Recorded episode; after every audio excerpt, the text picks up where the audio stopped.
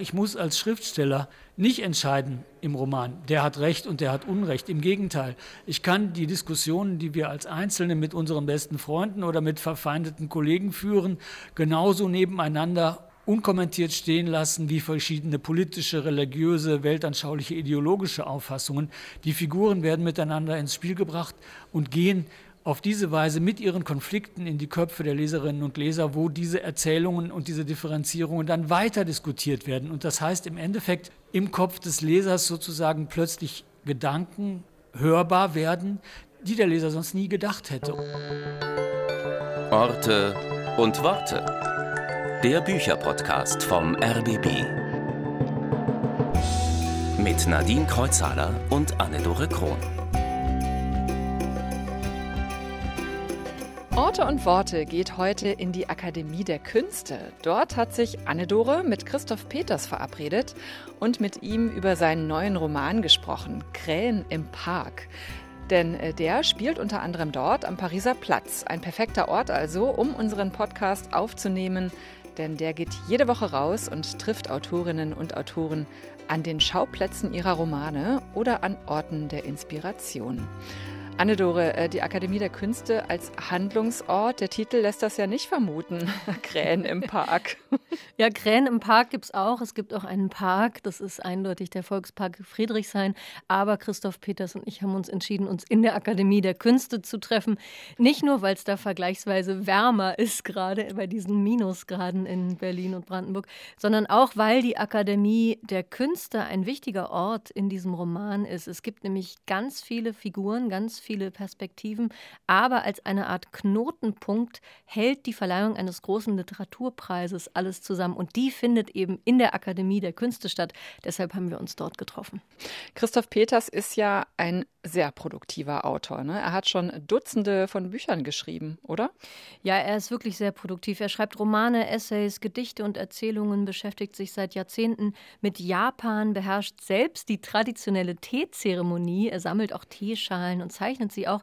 Und seine Literatur ist ebenso abwechslungsreich wie seine Interessen. Also er hat mehrere Romane geschrieben, in denen Japan eine Rolle spielt. Er hat über eine Kindheit am Niederrhein geschrieben und ein katholisches Jungeninternat, also durchaus biografisch inspiriert in den Fällen. Er hat auch über einen islamistischen Fundamentalisten schon geschrieben. Also Christoph Peters Denken und Schreiben ist sehr offen und welthaltig und das merkt man auch in diesem neuen Buch Krähen im Park. Ich habe ihn schon öfters zum Gespräch getroffen und mittlerweile duzen wir uns auch. Krähen im Park. Also was hat es denn jetzt mit diesem Titel auf sich, Anne-Dore?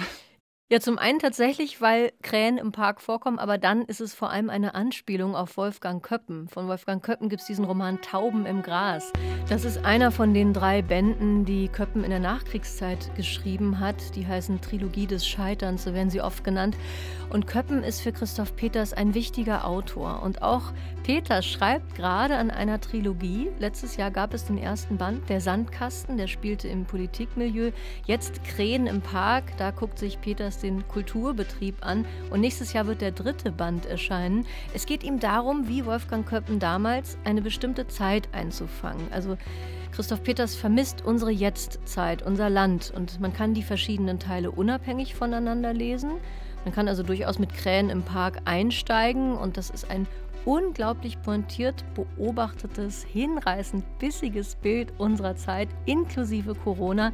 Dieser Roman spielt an einem einzigen Tag, dem 9. November 2021 und jede dieser sehr glaubwürdigen Figuren hat ihre ganz eigenen Probleme, aber abends treffen dann alle bei der Preisverleihung in der Akademie der Künste zusammen. Das klingt sehr spannend und ja, wir begleiten jetzt Anne-Dore in die Akademie der Künste. Da hat sie sich mit Christoph Peters über seinen neuen Roman Krähen im Park unterhalten.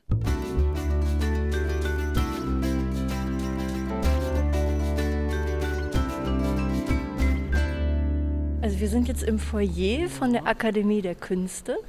Draußen sind ganz viele Touristengruppen, die in Spanisch irgendwas erzählt haben. Und ähm, jetzt suchen wir uns irgendeinen Platz, Christoph, wo wir uns ein bisschen näher unterhalten, aber vielleicht trotzdem hier schon, wo ja. wir hier im Foyer stehen. Die Akademie der Künste spielt ja eine wichtige Rolle in deinem neuen Roman. Ist die für dich auch ein wichtiger Ort gewesen oder wie hat sie es zu diesem Handlungsort in deinen Roman gebracht? Ich bin hier immer mal wieder, wenn Freundinnen oder Freunde ihre Buchpremieren haben, da findet hier einiges statt und ab und zu komme ich auch mal so und gucke rein, was es hier gibt. Ähm, ansonsten spielt die Akademie in meinem Leben aktuell irgendwie keine größere Rolle. Aber ich suchte einen Ort, wo man einen repräsentativen Literaturpreis trotz Corona, in der Spätphase der Corona-Zeit, mit ähm, großem Brimborium vergeben konnte und ähm, wo so ein kulturelles Zentrum der Stadt ist, wo sich dann eben auch viele Leute aus anderen Kulturbranchen zu so einer Veranstaltung treffen. Und dieser im Roman heißt er ähm, der ähm, Bruno Langwitz Preis für europäische Literatur. Der wird dann einen sehr berühmten französischen Autor mit sehr kritischer Geisteshaltung vergeben, der meistens schlecht gelaunt ist, zu viel trinkt und ständig raucht. Und ähm, das findet hier in der Akademie statt. Ja, wie ähnlich die Ähnlichkeiten zu lebenden Personen sind, da kommen wir bestimmt auch noch drauf zu sprechen. Es ist auf jeden Fall ein großer Spaß, diesen Roman zu lesen und immer wieder auf Leute zu stoßen, wo man denkt, aha, dahinter steht doch so und so. Bei diesem Autor, den du gerade genannt hast, denkt man natürlich an Michel Ulbeck, also alle ja, wahrscheinlich. Der sieht ein bisschen so aus. Ich habe tatsächlich ähm, obwohl ich gar nicht mal so ein unbedingter Ulbeck-Fan bin oder war. Ich suchte jemanden, der irgendwas Schräges über Europa sagen kann und eine völlig abseitige Perspektive hat, wo auch ein gewisses Skandalpotenzial garantiert ist, weil ich so eine wilde Szene haben wollte, von der ich noch gar nicht wusste, wie sie sich dann entwickeln würde. Und habe dann zu dem Zweck tatsächlich nochmal alle Romane von Ulbeck im Umfeld des Romans gelesen und um mich so richtig in ihn einfühlen zu können, mir sogar den Parker gekauft, den er irgendwie als eines der drei perfekten Dinge, die es auf dieser Welt gibt, in einem Roman anpreist. Und ähm, seitdem gehe ich immer mit diesem Parker auf den Hundespaziergang. Das ist mal investigative Recherche, ja, würde ich sagen. Das ist Method Writing. Weißt du? Es gibt ja dieses Method Acting, dass irgendwie Robert De Niro ein halbes Jahr lang Taxi fährt oder ähm, jemand sich irgendwie 30, 40 Kilo drauf frisst oder so und so lange in einem Fitnessstudio ist. Und ich versuche immer, wenn ich Figuren habe, die wichtig sind, irgendwie über das reine Lesen und Nachdenken hinaus, denen irgendwie nahe zu kommen. Und dann habe ich gedacht, wenn ich mal so einen Parker habe, ich trage ja sonst keine Parker. Ich trage Jacketts und Mäntel und den letzten Parker hatte ich mit 15, als ich noch einen Bundeswehrparker von meiner Mutter bekam, ähm, weil ich den unbedingt haben wollte. Das trug man da in den ähm, 70er, 80er Jahren als junger Mensch. Und ähm, seitdem habe ich keinen Parker mehr angehabt. Und dann habe ich gedacht, es ist bestimmt doch ein anderes Tragegefühl, wenn man so einen Parker hat. Und ähm, das wollte ich haben. Jetzt trägst du keinen Parker, nicht diesen Parker, sondern eine Winterjacke, eine wollene, wie es angemessen ist jetzt für diese Temperaturen draußen. Wir suchen uns am besten jetzt mal einen Platz, wo wir diese dicken Mäntel ablegen können. In deinem Buch gibt es ja eine große Feier, du hast es eben schon gesagt, zur Verleihung dieses Literaturpreises. Wo findet die denn statt hier in der Akademie der Künste? Da gibt es hier ähm, links um die Ecke so einen größeren Raum, der ganz verglast ist, wo ich schon bei diversen Buchpremieren gewesen bin. Ich weiß jetzt gar nicht, ist der hier in der ersten Etage? Der ist wahrscheinlich noch ein bisschen höher. Ich war jetzt länger nicht mehr hier. Müssen wir mal gucken, ob wir den finden. Ja, aber im Foyer gibt es ja auch Szenen, also vielleicht ja, ja. setzen wir uns auch einfach hier irgendwo ja. an die Seite in diesem wunderbaren Treppenhaus äh, mit Betonböden, also ein bisschen Brutalismus vermischt mit Glas und großen Fronten. Schauen wir mal, wo wir eine Ecke finden, ne? Genau.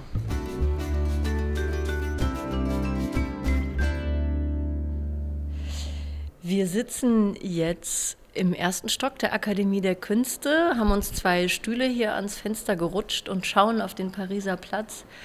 Und Christoph, in deinem Buch wird so wunderbar beschrieben, wie dieses Treppenhaus aussieht in der Akademie der Künste. Da heißt es nämlich konstruktivistisch verschobene Treppenaufgänge und versetzt montierte Scheiben. Sehr schön beschrieben. Da sitzen wir jetzt gerade. Erstmal nochmal herzlich willkommen zu Orte und Worte. Ja, danke. Ja, ich fand das irgendwie am spannend und ähm, auch nicht so ganz einfach, diese sehr sonderbare Architektur hier zu beschreiben, die ähm, einerseits brutalistisch ist, dann aber auch so postmoderne Elemente enthält, gleichzeitig großen Wert auf Transparenz legt und immer wieder quasi mit verschobenen Flächen arbeitet, sodass man auch so ein bisschen ähm, die Orientierung verliert. Schon der untere Bereich hat ja so eine schiefe Ebene als Eingang, was man bei Foyers normalerweise nicht hat. Bestimmt hat sich der Architekt wahnsinnig viel dabei gedacht und es bedeutet irgendetwas Hochsymbolisches im Hinblick auf Land und Akademie und Künste. Müssen wir jetzt mal einen fachkundigen Interpreten fragen. Es ist auf jeden Fall natürlich auch ein wahnsinnig toller Ort insofern, dass man ja richtig hier im Zentrum von Berlin ist. Wir schauen jetzt hier durch die Glasfronten aufs Brandenburger Tor. Zu unserer Rechten ist das Hotel Adlon Kempinski. Auch das spielt eine wichtige Rolle in deinem Roman. Da wird nämlich dieser französische Star-Autor untergebracht. Und wie Michel Houellebecq, mit dem er ja anscheinend einige Ähnlichkeiten hat, äh, will der immer zu rauchen und muss dann irgendwie sich an diese Fenster stellen und da rauchen. Ja, ja, ich meine, er steht natürlich vor dem Dauerproblem, das habe ich bei ihm auch mal gelesen, vor dem Problem steht auch der reale Michel Houellebecq, dass er eigentlich ein Kettenraucher ist und aber inzwischen in kaum einem Hotel, egal wie viel Geld man bezahlt, noch geordnet rauchen darf. Also ist er irgendwie ständig zwischen so einer lausbübisch-anarchistischen Anwandlung, ich rauche jetzt aus dem Fenster wie zu Schulzeiten ähm, und ähm, ich gehe jetzt woanders hin oder es ist mir egal, ich zahle einfach die 300 Euro Strafe, die ich dann irgendwie für die Endreinigung bezahlen muss muss oder das soll die ähm, Akademie zahlen, beziehungsweise der ähm, Literaturverein, der ihm da diesen Preis gibt, dann sollen die das halt übernehmen. Darauf kommt es dann auch nicht mehr an. Und, ähm, also er ist so ein bisschen in so einer latent schlechten Laune, wie das eben Leute, die ähm, rauchen und nicht rauchen dürfen, sind. Daran erinnere ich mich gut. Als du geraucht hast? Als ich noch geraucht habe, ja, ja. Ist noch nicht ganz so lange her, aber jetzt doch auch schon irgendwie drei oder vier Jahre, dass ich zum letzten Mal hoffentlich aufgehört habe zu rauchen. Vielleicht fange ich mit 80 wieder an. Das ist doch ein guter Plan. Ja, ich bin tatsächlich immer noch, wenn ich so Rauch auf der Straße rieche, bin ich immer noch so ein bisschen neidisch, dass die Leute das noch tun. Und gleichzeitig bin ich froh, dass ich es selber nicht mehr tue.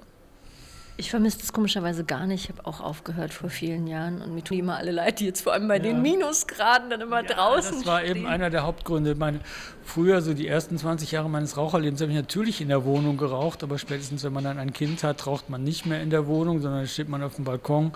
Und im Sommer ist das ganz putzig, aber im Winter ist es einfach, es macht einem so deutlich, dass man ja doch in erster Linie süchtig ist und nicht Genussmensch. Und das ist dann irgendwann auch doof und unerfreulich.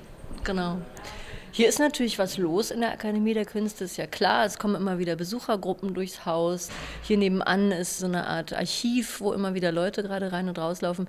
Bist du denn fürs Schreiben dieses Buches extra nochmal hierhin gefahren, um dir die Räumlichkeiten nochmal anzuschauen, um sie dann auch gut beschreiben zu können? Also ich war einmal nochmal hier und ähm, bin nochmal so einmal durchgegangen und habe irgendwie diverse Fotos gemacht und mir nochmal so ein raumauratischen Eindruck irgendwie verschafft, aber jetzt nicht mehr ausführlich oder so. Ich habe jetzt nicht stundenlang hier gesessen, sondern quasi mitgenommen, wo ich gedacht habe, das muss ich haben, um es nachher präzise beschreiben zu können. Es geht ja immer auch so darum, sozusagen so ein paar signifikante Details zu haben, um ähm, an denen dann den ganzen Raum sprachlich aufzuhängen, damit er dann vor dem inneren Auge des Lesers auch wirklich präzise entsteht. Und, ähm, und dann habe ich mir so mal angeguckt, irgendwie, wie gesagt, ein paar Fotos gemacht und ähm, so war das dann.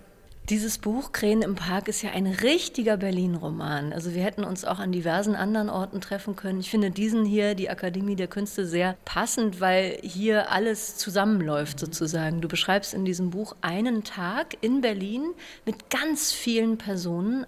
Eine riesige Gruppe an Personen führst du hier auf aber mehr oder weniger alle treffen sich am Abend hier bei diesem Empfang für diesen französischen Star-Autor beziehungsweise bei einem Privatempfang danach. Du hast ja schon über so viele Orte geschrieben in deinem Werk, kann man ja schon sagen. Es gibt ja schon zig Bücher von dir. Wieso ist es dir wichtig, jetzt wieder nach Berlin zurückzukehren? Das war jetzt ja im Vorgängerbuch auch schon so, der Sandkasten, dass du jetzt über Berlin schreibst.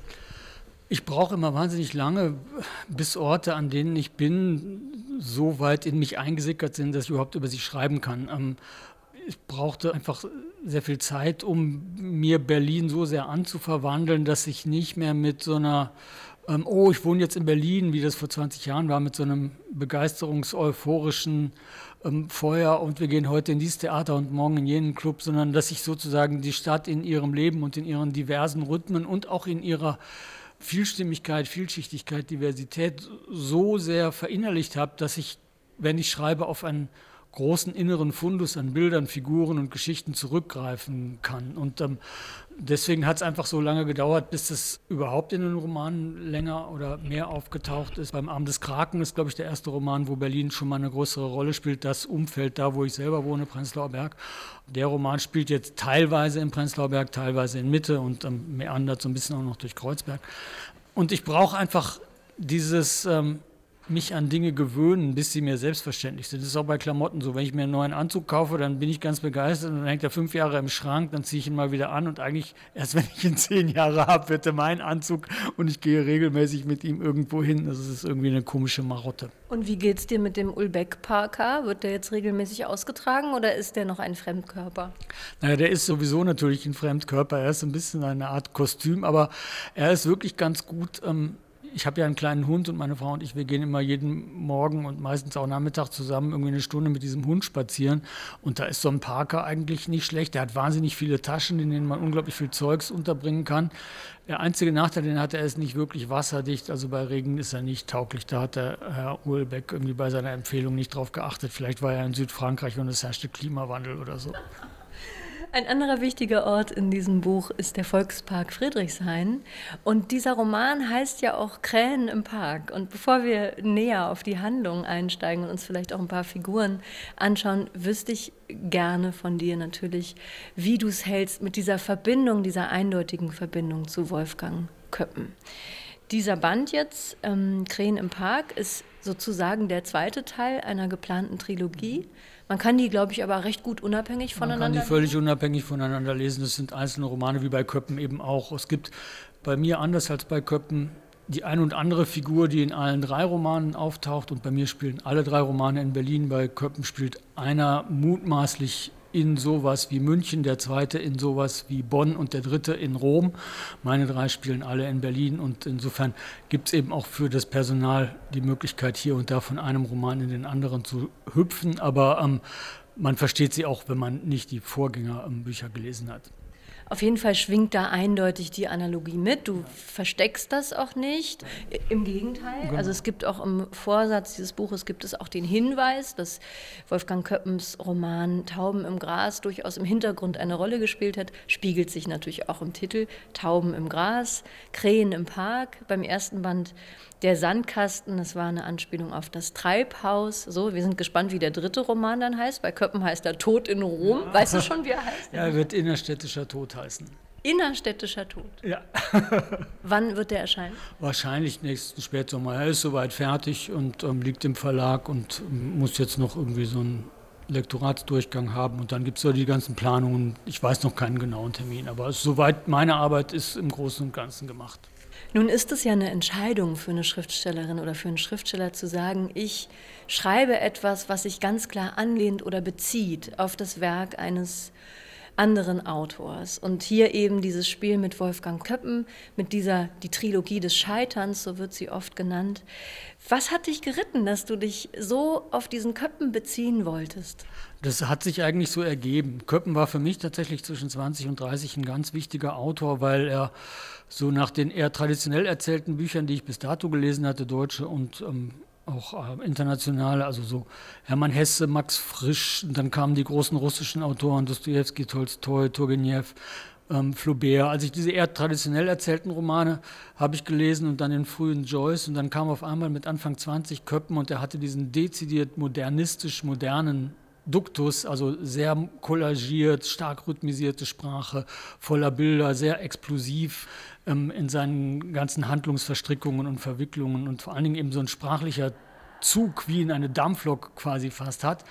Und ähm, das fand ich damals wahnsinnig faszinierend. Dann habe ich das sicher, diese Trilogie zwischen 20 und 30, zwei oder dreimal gelesen ähm, und mich sehr an diesem Rhythmus auch orientiert, den ersten Schreibversuchen, eigenen dann fiel das völlig zurück und ist ganz in den Hintergrund getreten und dann bekam ich den Wolfgang Köppen-Preis und musste zu diesem Zweck 2017, glaube ich, die ganzen Köppen-Romane nochmal lesen und war begeistert und fasziniert, ähm, wie, frisch das immer noch ist und auch wie befremdlich es ist, weil man, wenn man so einen Roman, der quasi als das Schlüsselwerk der frühen Bundesrepublik gilt, dann liest, sieht man, wie wahnsinnig viel sich in den letzten 70 Jahren doch auf allen Ebenen verändert hat. Und ähm, gleichzeitig habe ich dann, als ich das Treibhaus gelesen habe, einen Roman, der in der Bonner Republik unmittelbar ähm, nach dem Krieg spielt, im Politikbetrieb und wo schon dieselben Verquickungen zwischen Politik und ähm, Journalismus, Wirtschaft, Militär, Kirche da sind, von denen ich gedacht habe, die sind eigentlich erst so in der Kohl-Ära in dieser mehltauartigen Klebrigkeit über das Land ähm, gewandert. Und dann war plötzlich irgendwie das Gefühl da, es gibt so wenige Romane, warum eigentlich die direkt mitten im Politikbetrieb spielen. Und dann habe ich gedacht, ich versuche das mal. Und ich kenne ein paar Leute, die so in diesem Zwischenbereich zwischen Politik und Medien aktiv sind. Seit vielen, vielen Jahren hatte immer mal was machen wollen über so eine Figur, der da so ein bisschen zerrieben wird. Und dann fügte sich das auf einmal zusammen. Und als ich das gemacht habe und gemerkt habe, wie sehr ich die Gegenwart vor dieser Folie der Vergangenheit neu lese und auch in ihren Entwicklungen präzise wahrnehme, desto mehr habe ich gedacht, ach, eigentlich wäre es spannend, weil wir jetzt auch so eine Krisenzeit haben. Der erste Roman spielt ja quasi im ersten Corona-Jahr und die Köppen-Romane unmittelbar nach dem Krieg und dann in der frühen Stabilisierungsphase der Bundesrepublik, wo wir jetzt wieder so eine als Epochenwende bezeichnete Krise haben, wäre es lustig, jetzt mal mit einem ähnlichen Personal 70 Jahre später das Land zu vermessen, sozusagen. Und dann ergab sich eben, dass ich gedacht habe, ach Gott, jetzt versuche ich mal sowas wie Tauben im Gras, was eben unmittelbar nach dem Krieg in dem zerbombten kaputten München spielt, ähm, sowas zu machen in Berlin unmittelbar nach der Corona-Zeit hatte ich gehofft, als ich es geplant habe. Die Corona-Zeit dauerte dann ja viel länger, als wir anfangs gedacht haben. Insofern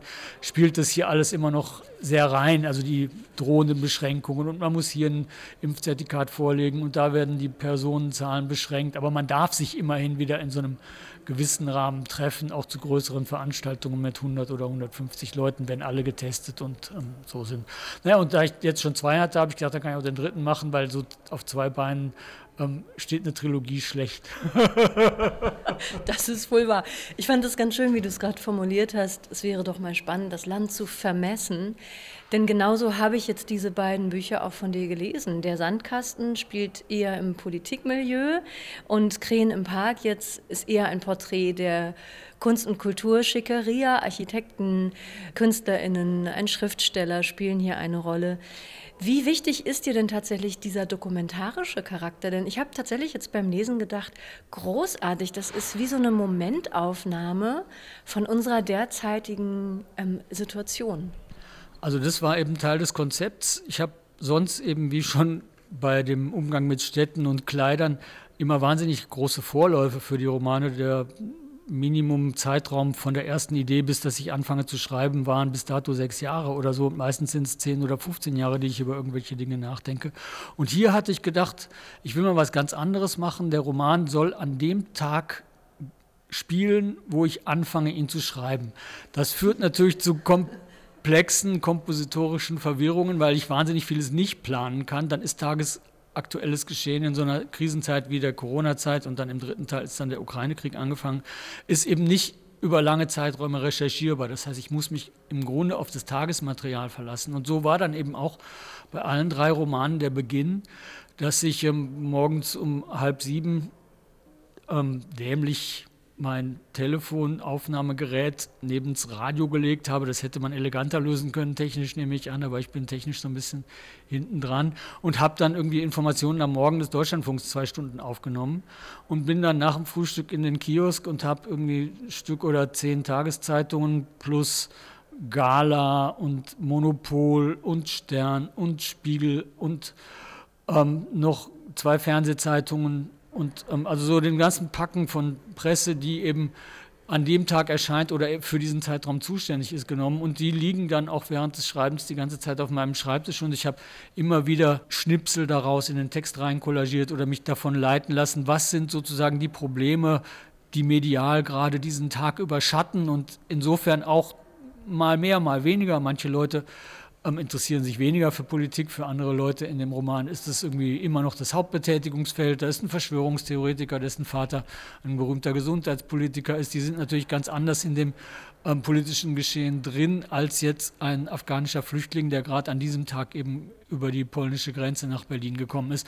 Und insofern spielt das irgendwie rein, schwingt rein und ähm, das war für mich auch ein Anliegen und was Spannendes, mal etwas zu machen, was wirklich diesen unmittelbaren heutigen Gegenwartsbezug hat und nicht irgendwo in einer diffusen Vergangenheit spielt oder in etwas, wo sich schon so der Schleier der Verklärung im Rückblick draufgelegt hat, sondern wirklich mittendrin zu sein und auch selber noch nicht die Reflexionsdistanz auf die Ereignisse zu haben, die mir ähm, dann einen wirklich kritischen und 100 Prozent reflektierten Blick auf die Geschehnisse erlauben, sondern wirklich selber im Schreiben mittendrin zu sein.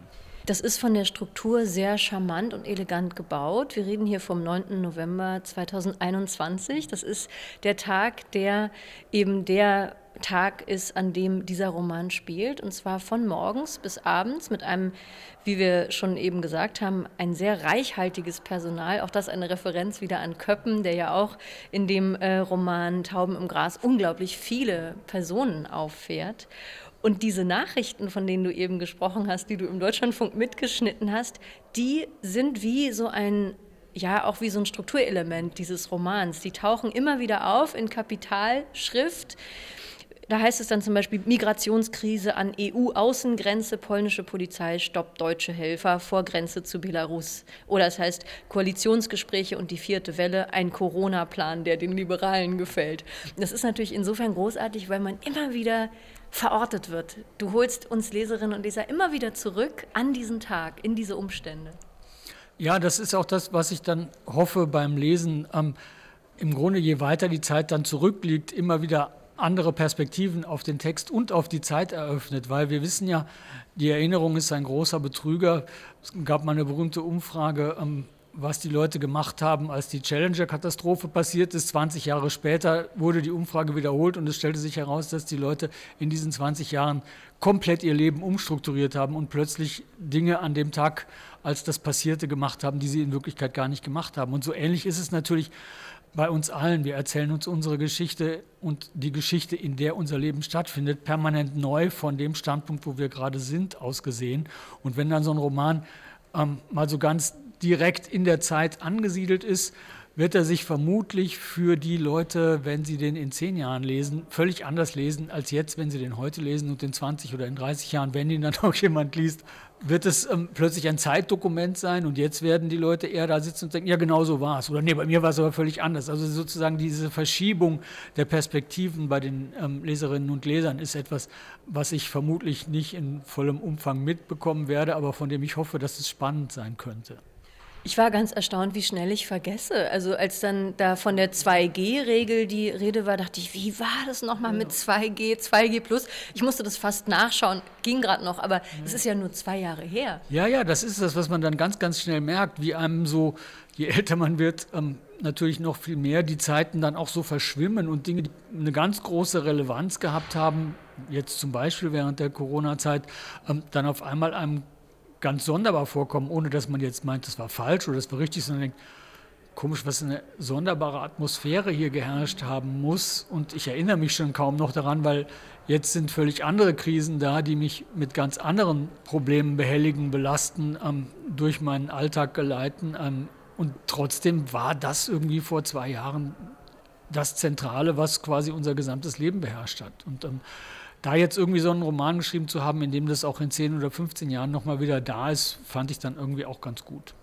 Es hat was sehr Dokumentarisches. Zum Beispiel, wenn es da heißt, dass der Tourismus natürlich stark nachgelassen hat wegen Corona. Wir hier sitzend an den großen Scheiben, an den großen Fenstern der Akademie der Künste können auf den Pariser Platz schauen, wo jetzt wieder große Touristentrauben natürlich entlanglaufen, nur zwei Jahre später. Kommen wir doch vielleicht mal zum Personal. Also unglaublich viele Figuren hast du hier dir ausgedacht, behaupte ich jetzt mal mehr oder weniger. Es gibt im Vorfeld diesen äh, häufig genannten Satz, dass Ähnlichkeiten zu lebenden Personen, ich glaube, nicht bedacht sind oder nicht vom Autor beabsichtigt ja. sind, wo ich aber gedacht habe, lieber Christoph Peters, das glaube ich dir nicht so ganz. Also über Michel Ulbeck haben wir schon geredet, aber es gibt also eine Menge Leute, an die man denkt. Ich würde zum Beispiel behaupten, es taucht Sigrid Löffler auf mit einem anderen Namen.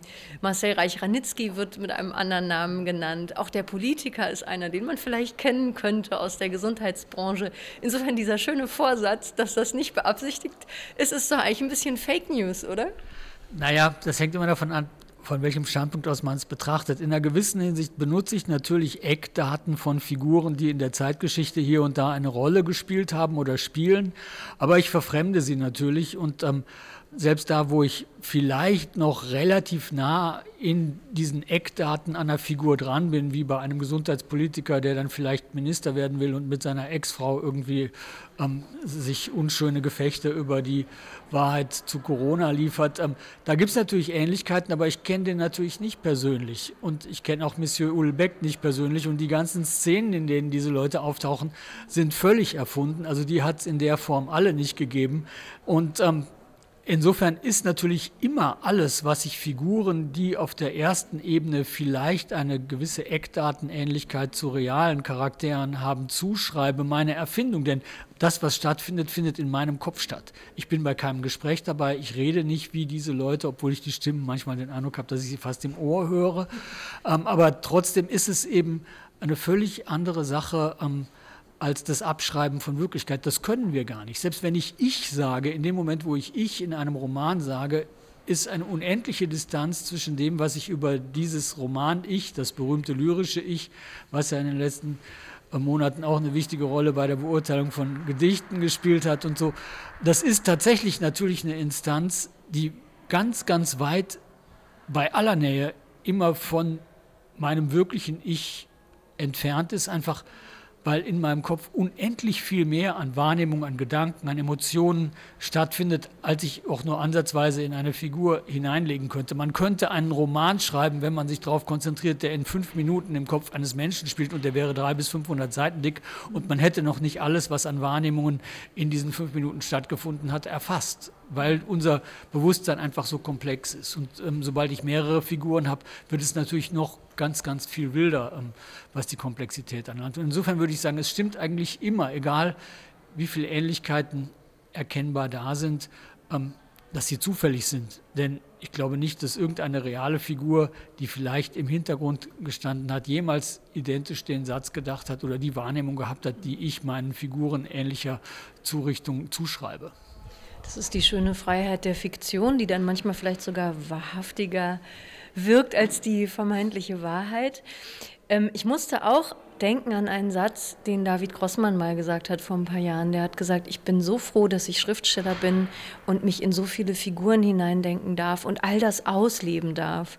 Und daran musste ich denken beim Lesen dieses Buches Krähen im Park, denn Du hast hier ein komplexes Figurenarsenal von einer Psychiaterin, eine älter werdende, ein Politiker. Wir hatten schon den Querdenker, den Jungen. Es gibt einen Schriftsteller, der nicht mehr zu Potte kommt, der seit Jahren nichts mehr schreibt. Es gibt auch eine Gruppe von Jugendlichen. Und dann habe ich gedacht, wahrscheinlich steckt in jeder dieser Figur auch ein Quäntchen von Christoph Peters drin. Ja, auf jeden Fall. Also ich meine, Flaubert soll ja mal gesagt haben, er sei Emma Bovary, aber er ist natürlich auch Charles Bovary und alle anderen ist er auch. Und ähm, so ähnlich geht es mir auch. Und ich finde eigentlich das Schöne am Roman, dass er es mir erlaubt, alle Stimmen, auch die unappetitlichen, die ich von außen höre und die aber auch in mir selber wispern. Wenn man ehrlich mit sich selber ist, ist zwei Drittel von dem, was der Kopf so fabriziert im Laufe des Tages, nicht öffentlichkeitstauglich. Jedenfalls bei mir ist das so. Ich gucke ja in keinen anderen. Und aber natürlich ist es trotzdem da. Und ähm, ganz viel von dem, was ich höre, was andere Leute denken, ist auch nicht das, was ich selber denke, aber ich finde es unter Umständen trotzdem interessant. Und ähm, anders als die derzeitigen permanenten Abprüfungen, ob etwas auf allen Ebenen politisch richtig oder falsch, gesellschaftlich angemessen ist, kann der Roman, muss der Roman in die unterschiedlichsten, absonderlichsten Denkweisen von Figuren hineingehen, um Gesellschaft spiegeln zu können. Und das heißt, ich auch, ich muss als Schriftsteller nicht entscheiden im Roman, der hat Recht und der hat Unrecht. Im Gegenteil, ich kann die Diskussionen, die wir als Einzelne mit unseren besten Freunden oder mit verfeindeten Kollegen führen, genauso nebeneinander unkommentiert stehen lassen wie verschiedene politische, religiöse, weltanschauliche, ideologische Auffassungen. Auch in einem Beziehungskonflikt muss ich nicht entscheiden, wer jetzt der Gute und wer der Böse ist, sondern die Figuren werden miteinander ins Spiel gebracht und gehen auf diese Weise mit ihren Konflikten in die Köpfe der Leserinnen und Leser, wo diese Erzählungen und diese Differenzierungen dann weiter diskutiert werden. Und das heißt im Endeffekt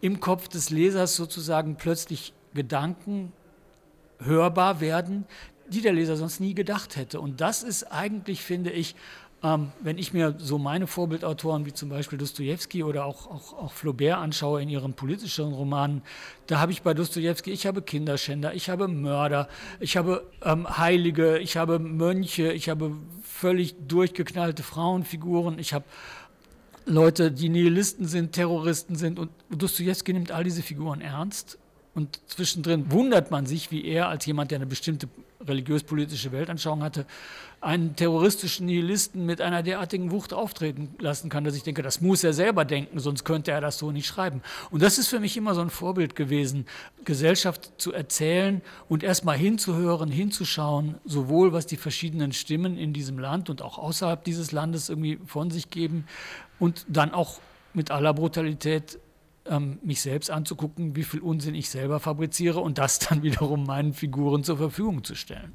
Ja, sehr schön äh, formuliert hast du das gerade und das spiegelt tatsächlich auch mein Leseerlebnis sehr wider. Ich hatte das Gefühl, du nimmst all diese Figuren sehr ernst in all ihrer Wahrheit, die sie jeweils haben und in all ihrer Unterschiedlichkeit. Das ist wie so eine Rollenprosa von ganz vielen verschiedenen Figuren und du schlüpfst in ganz, ganz viele Köpfe nacheinander immer wieder. Man verfolgt die Figuren aber einzeln in ihren jeweiligen Geschichten über diesen Tag eben verteilt. Und was sehr klug und gut gelungen ist, ist, wie sehr diese Geschichten und Ansichten ineinander greifen. Also nur ein Beispiel, man beobachtet Jugendliche, die gerade die Schule schwänzen und im Park sitzen und kiffen und Bier trinken und danach kommt eine Szene von einer Psychiaterin, die über ähm, übergriffige äh, Eltern nachdenkt, äh, wo die Teenager eben dann in ihre Praxis irgendwann kommen. So. Oder es gibt zwei Seiten einer Beziehung, ähm, eine Influencerin, die mit einem Schriftsteller zusammen ist, die verschiedenen Ansichten und so weiter. Und es ist unglaublich gut gelungen. Und in jeder Szene denkt man, ja, diese Wahrheit ist so glaubwürdig. Mhm.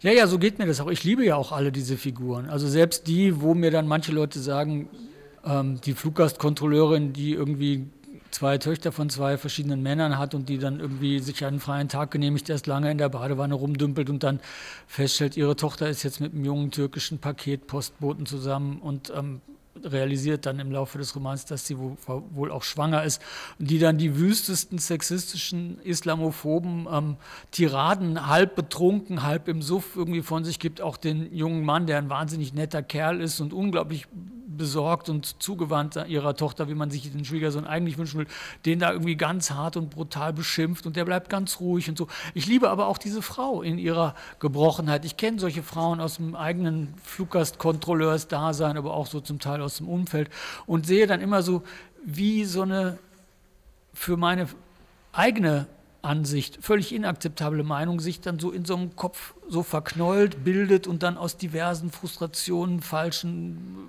Wahrnehmungen, Überlegungen, Reflexionsmangel dann irgendwie etwas plötzlich völlig Widersinniges dabei rauskommt oder etwas völlig fürchterliches dabei rauskommt. Aber ich denke trotzdem, Literatur, da wo sie sozusagen im tiefsten Sinne humanistisch ist, ähm, sollte auch da immer all diesen Leuten, soweit es irgend geht, folgen. Jedenfalls ist das irgendwie meine Ansicht. Ich habe ja auch mal einen Roman geschrieben über einen jungen Mann, der zum Islam konvertiert und dann islamischer Terrorist wird und habe 80 Seiten aus seinem Kopf geschrieben und mein bester Freund sagte mir nachher, also ich habe zwischendrin gedacht, der hat ja eigentlich recht mit dem, was er sagt. Und dann denke ich, ja, wenn das gelungen ist, dann bin ich gut gewesen als Autor. Dann habe ich in den Kopf des Lesers oder der Leserin eine Sicht und Denkweise auf die Welt wie so ein Retrovirus hineingeschmuggelt, die der oder die normalerweise gar nicht zulassen würde.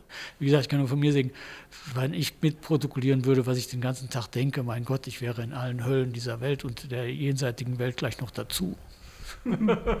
Das ist doch wunderbar, Autor zu sein und die Figuren sprechen zu lassen. Und es stimmt wirklich, was diese Fluggastkontrolleurin Joyce Telschow heißt sie, da von sich gibt. Da, also ich war schon ganz schön irritiert, weil das sehr rassistische Äußerungen sind. Aber es ist eben Rollenprosa. Ja. Ne? Genau, und das ist ja auch ähm, etwas, wo jetzt in den jüngsten Debatten um Köppens Tauben im Gras irgendwie so heftig drüber gestritten worden ist, weil Köppen natürlich im Rahmen seiner Zeit das sogenannte N-Wort, beziehungsweise die N-Wörter. Das ist ja schwierig inzwischen, weil es kommen ja mehrere Wörter dazu in Frage, welche hat er denn jetzt eigentlich häufig benutzt. Aber natürlich benutzen die Figuren seiner Zeit diese Wörter und ähm, bis in meine, also ich meine im Grunde bis vor zehn Jahren wurden diese Wörter ja auch relativ selbstverständlich benutzt, ohne dass man sie rassistisch gemeint hat oder nur manche haben sie rassistisch gemeint, ähm, wie dem auch sei. Aber wenn ich sozusagen den inhärenten Rassismus der jungen Bundesrepublik, man muss sich ja klar machen, die Leute haben ja drei Jahre vorher ähm, noch dabei zugeschaut, wenn nicht mitgemacht, wie ganze ähm, Völkerschaften umgebracht worden sind in Auschwitz, also Juden und ähm, Sinti und Roma und ähm, ich denke, auch zu den Schwarzen wird das Verhältnis der NS-Rassenlehre nicht toll gewesen sein, trotz Leni Riefenstahl und ihrer schönen Bilder von der Olympiade. Also die haben ja dieses ganze Denken noch im Kopf gehabt und es ist ja völlig ähm, absurd zu meinen, die würden jetzt irgendwie 1947 plötzlich auf einmal ähm, den Menschen nur noch als Menschen wahrnehmen, sondern natürlich, da kommen die ersten Schwarzen als Besatzungssoldaten nach Deutschland. Für die meisten Leute in Deutschland damals waren das die ersten Schwarzen, die die überhaupt gesehen haben in Live. Und ähm, natürlich sind diese ganzen aus 150 Jahren Kolonialismus und Rassismus geprägten Abwertungsbilder, die sind noch da. Und wenn ich diese Zeit verstehen will und über diese Zeit sprechen will, dann muss ich das eben auch in dieser Sprache dalassen. Sonst kommt irgendwann in zehn Jahren, wenn keiner mehr weiß, wie es denn wirklich ausgesehen hat und alles schön bereinigt worden ist, fragen sich die Jugendlichen, ja, wieso macht ihr denn so ein Gedriss? Da ist doch gar nichts. Da steht irgendwie brav N-Wort und ähm, da steht brav Z-Wort und alles, das wird auch gar nicht mehr benutzt und so. Warum soll es da ein großes Problem gegeben haben? Und ähm, um klarzumachen, wie sich Denkweisen verändert haben und Denkweisen entwickelt haben, muss man sie zunächst einmal anschauen. Und ähm, wenn es denn hilft, kann man eine Triggerwarnung drauf machen, damit niemand jetzt plötzlich irgendwie sich zutiefst verletzt fühlt. Aber grundsätzlich bin ich der Meinung, die Dinge müssen in der Härte, wie sie ähm, in den Köpfen der Leute vor ähm, auftauchen, müssen sie auch in der Literatur auftauchen, einfach um begreiflich zu machen, wie Menschen ticken. Sonst kann man sich weder verbessern noch auch nur ernsthaft mit ihnen auseinandersetzen. Ja, und wie Menschen ticken, das äh, ist auf jeden Fall ein gutes Stichwort für diesen Roman, weil man so viele verschiedene Situationen, Biografien kennenlernt im äh, Laufe dieses Buches. Wir hören jetzt mal einen Auszug. Du hast eine Stelle rausgesucht und zwar sind wir jetzt, wenn ich mich recht entsinne, sind wir jetzt an Urban dran. Urban ist der Schriftsteller, der seit, ich glaube, elf Jahren nichts mehr veröffentlicht hat. Er war mal kurz erfolgreich und seitdem dümpelt er so vor sich hin. Genau.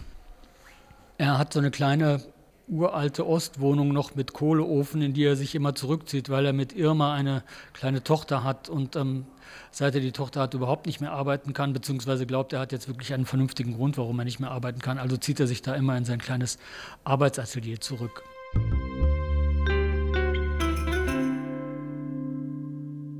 Flammen loderten auf. Die Briketts hinter der Ofenscheibe hatten Feuer gefangen. Urban war in sein Studio geflüchtet. Im Osten brach helles Gelb durch die Wolkenbänder. Er sah auf die Straße hinunter. Das Fensterglas war alt und dünn, dämpfte den Lärm kaum. Aus beiden Richtungen kamen Straßenbahnen, hielten direkt vor dem Haus, Autos stauten sich von Ampel zu Ampel. Radfahrer, Schüler auf E-Rollern fuhren vorbei, wichen Baustellen, Müllhaufen, abgestellten Möbeltrümmern aus. Die Stadt war ein Dreck, ein Loch, eine Foltermaschine, ein überbevölkerter, versiffter, stinkender Käfig, in dem Schnösel, Wichtigtuer, Lackaffen hausten, dumme, großkotzige Gören, chronisch pubertäre Moslems, vollirre Alkoholiker und Junkies, schlichte Hohlköpfe, Spießer, Rentner, kein Unterschied zwischen ehemaligen Ostlern, vormaligen Westlern, deutschnationalen Spätaussiedlern, ostasiatischen, afrikanischen, orientalischen Vertrags- und Gastarbeitern. Und jetzt war auch noch das Haus, in dem er eigentlich wohnte, eingerüstet. Ab sieben zitterte es unter den Schlägen der Abrissbirne, brüllten sich polnische Arbeiter vor dem Fenster Anweisungen zu. Urban wollte weg. Das Erste, was er morgens dachte, war, ich muss hier raus. Aber wohin sollte er gehen? In das Eifelkaff, aus dem er vor 25 Jahren geflüchtet war, konnte er nicht zurück. Weder gefiel ihm Hamburg noch München noch Köln. Die Dörfer in Brandenburg, wo sich gerade sein halber Bekanntenkreis, die, die es zu Geld gebracht hatten, Datschen, Karten, Resthöfe kauften, waren bevölkert von neuen Nazis und letzten Altsozialisten. Wer wollte ernsthaft dort wohnen? Frankreich wäre eine Möglichkeit, ein Traum. In Frankreich kannte er niemanden. Konnte man an einem Ort, in einer Gegend, in einem Land leben, wo man niemanden kannte? Vor allem brauchte er Geld, mindestens 100.000. Woher nehmen, wenn nicht stehlen? Außerdem hatte er Frau und Kind. Leonie, dreieinhalb Jahre, dazu deren Mutter Irma im schönen Alter von 34. Irma wollte die Stadt nicht verlassen, sie liebte die Stadt, sie hatte sich nie irgendwo so wohl gefühlt wie hier, nicht an der Côte d'Azur, nicht in New York und nicht in Phuket am Strand. Selbst die Aussicht auf anderthalb Jahre Bauarbeiten nötigten ihr allenfalls ein Achselzucken ab. Irma bewegte sich elegant durch Kunst, Literatur, Mode und Medienszenen, quasselte auf Previews, referierte in Zeitgeist-Labs, tanzte auf sämtlichen Partys. Bis zu Leonis Geburt war sie eine Art It-Girl gewesen, Stilikone, Kuratorin, Model, Influencerin, als es das Wort noch gar nicht gab. Im Moment erfand sie sich als Urban Professional Mother neu, schrieb Artikel über Rollenvorbilder, Rollenzuschreibungen, Rollenerwartungen an sie als Mutter, Frau, Künstlerin zwischen Küche und Kreativität, Studio und Wickeltisch. Der Stern, das Zeitmagazin schickten Reporter und Fotografen für Home Stories. Seit letztem Monat hatte sie eine eigene Kolumne im Tipp. Urban weigerte sich, bei den Terminen dabei zu sein, den Mann an ihrer Seite zu geben, obwohl es ihm vielleicht genützt hätte, sich als Partner eines aufstrebenden Sterns am Himmel des Neofeminismus zu präsentieren, der sanfte Held im Hintergrund, der sich ums Kind kümmerte, den Müll runtertrug, der erfolgreichen Frau den Rücken frei hielt. Er hasste die Öffentlichkeit, er hasste Aufmerksamkeit und er verabscheute Journalisten, obwohl er das bisschen, das er verdiente, ebenfalls für Feuilleton, Kolumnen, Rezensionen und Porträts bekam. Irma schleppte das Kind ihrer beider Kind auf Vernissagen, Lesungen, Empfänge. Leonie patschte in riesigen Atelierhallen mit den Farben der Kunststars herum, sprang Trampolin auf den Sofas der Galeristen, spuckte Trüffel und Flusskrebse auf Restauranttischdecken. Urban sagte, sie braucht mehr Schlaf. Irma erwiderte, warum soll sie sich hier so langweilen wie du früher in deinem Provinzkaff? Urban forderte, halt sie wenigstens aus den Medien raus. Dann schreib dein Buch fertig, damit wir Miete zahlen können.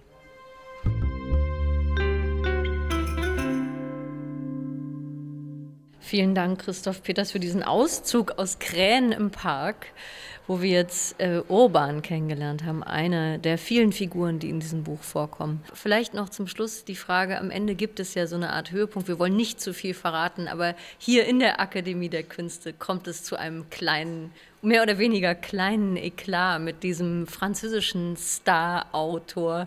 Das muss doch einen wahnsinnigen Spaß gemacht haben, diese Szene zu schreiben. Vielleicht kannst du dazu noch was sagen, ohne dabei zu viel zu verraten, was eigentlich passiert.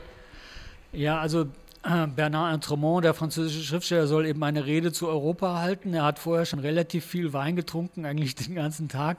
Er ist also in äh, geistigen Höhenflügen aller Art und ähm, ist sehr europaskeptisch und gleichzeitig aber findet er Europa als Idee ursprünglich schon auch toll und ihm entgleitet seine Rede so ein bisschen. Ähm, er lässt sich einfach so treiben, kommt von diesem Gedanken auf den nächsten, dann klingelt ein Handy mit Alaturka und von dort kommt er dann spontan zur Islamisierung des Abendlandes und es wird halt alles immer wilder und ähm, die Leute ziehen die Luft zwischen die Zähne, als sie hören, was er so von sich gibt und dann ähm, löst es sich plötzlich in wilden Wohlgefallen auf, sagen wir mal.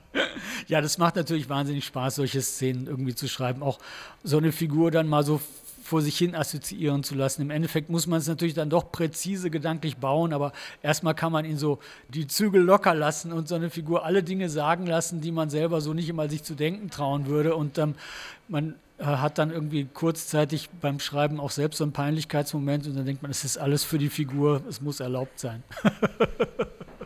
Vielen Dank, Christoph Peters, für dieses Gespräch und ich bin sehr gespannt auf den dritten Band. Ja, danke, hat mir großen Spaß gemacht. Der dritte Band ähm, wird auch schräg, glaube ich. Dankeschön.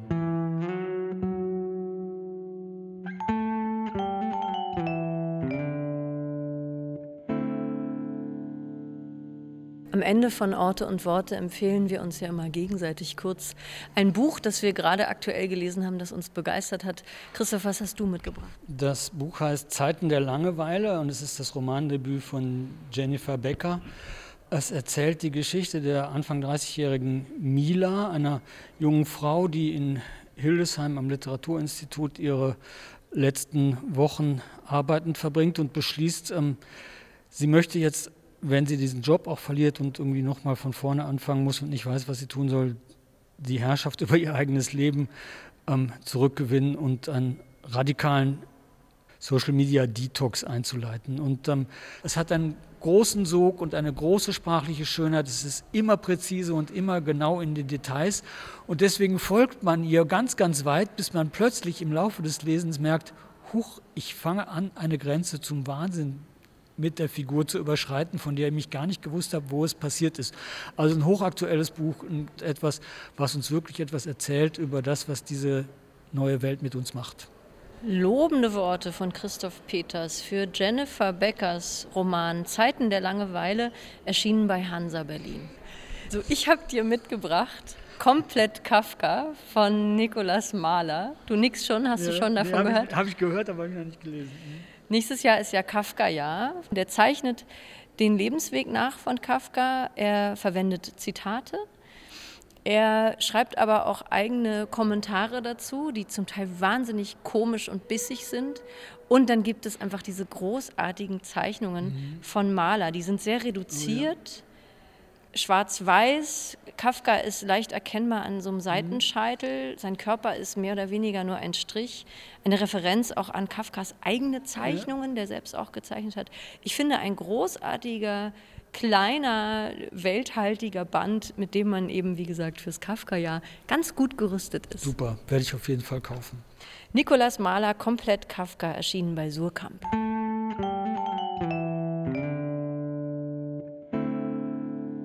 Anne-Dore und Christoph Peters waren in der Akademie der Künste am Pariser Platz in Berlin, um sich über Krähen im Park zu unterhalten.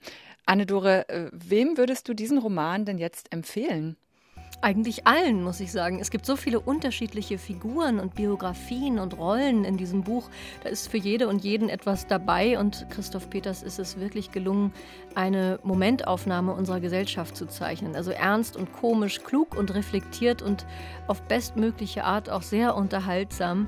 Für mich ein Roman, der es verdient hätte, mit der Voyager-Sonde ins All geschossen zu werden, weil er, ja, weil er so eine wow. gelungene Bestandsaufnahme unserer Zeit ist.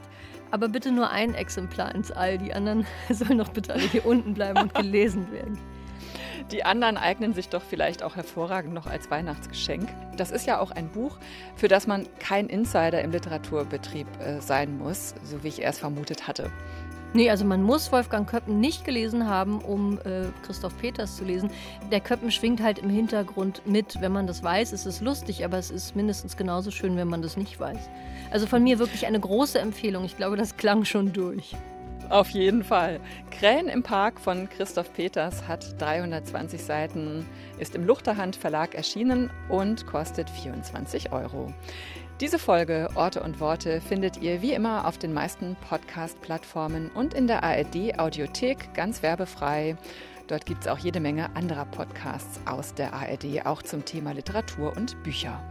Und wir haben diese Woche noch einen ganz besonderen Hörtipp dabei. Einen echten Klassiker der Weltliteratur gibt es seit Anfang Dezember als opulent inszenierten Hörspiel-Podcast in 35 Teilen, nämlich Krieg und Frieden. Mit großen Stimmen aus Hörfunk und Theatergeschichte inszeniert. Und das findet man eben auch in der ARD-Audiothek. Wir sagen Tschüss für heute. Ich bin Nadine Kreuzhaler. Und ich bin Anne-Dore Krohn. Orte und Worte. Der Bücherpodcast vom RBB. Redaktion Anne-Dore Krohn. Sounddesign Robin Rudolph. Eine Produktion von RBB Kultur und RBB 24 Inforadio.